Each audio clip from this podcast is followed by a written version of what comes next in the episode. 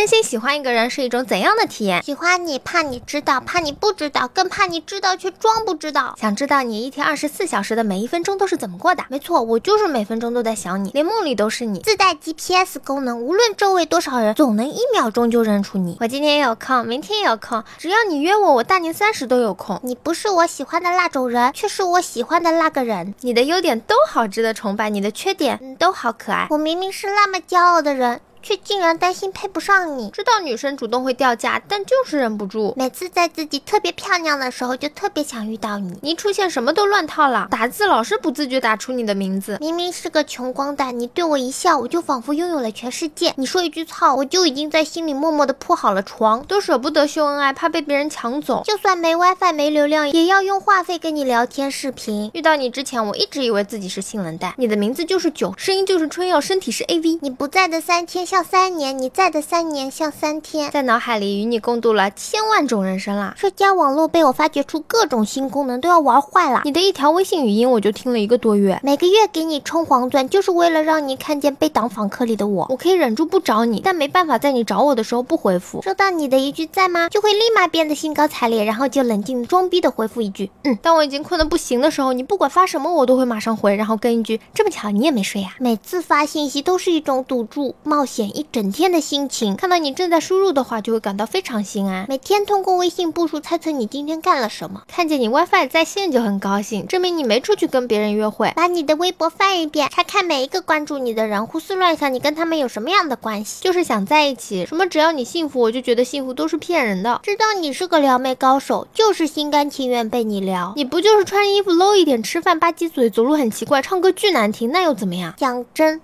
我都这么表白了，你还不行动吗？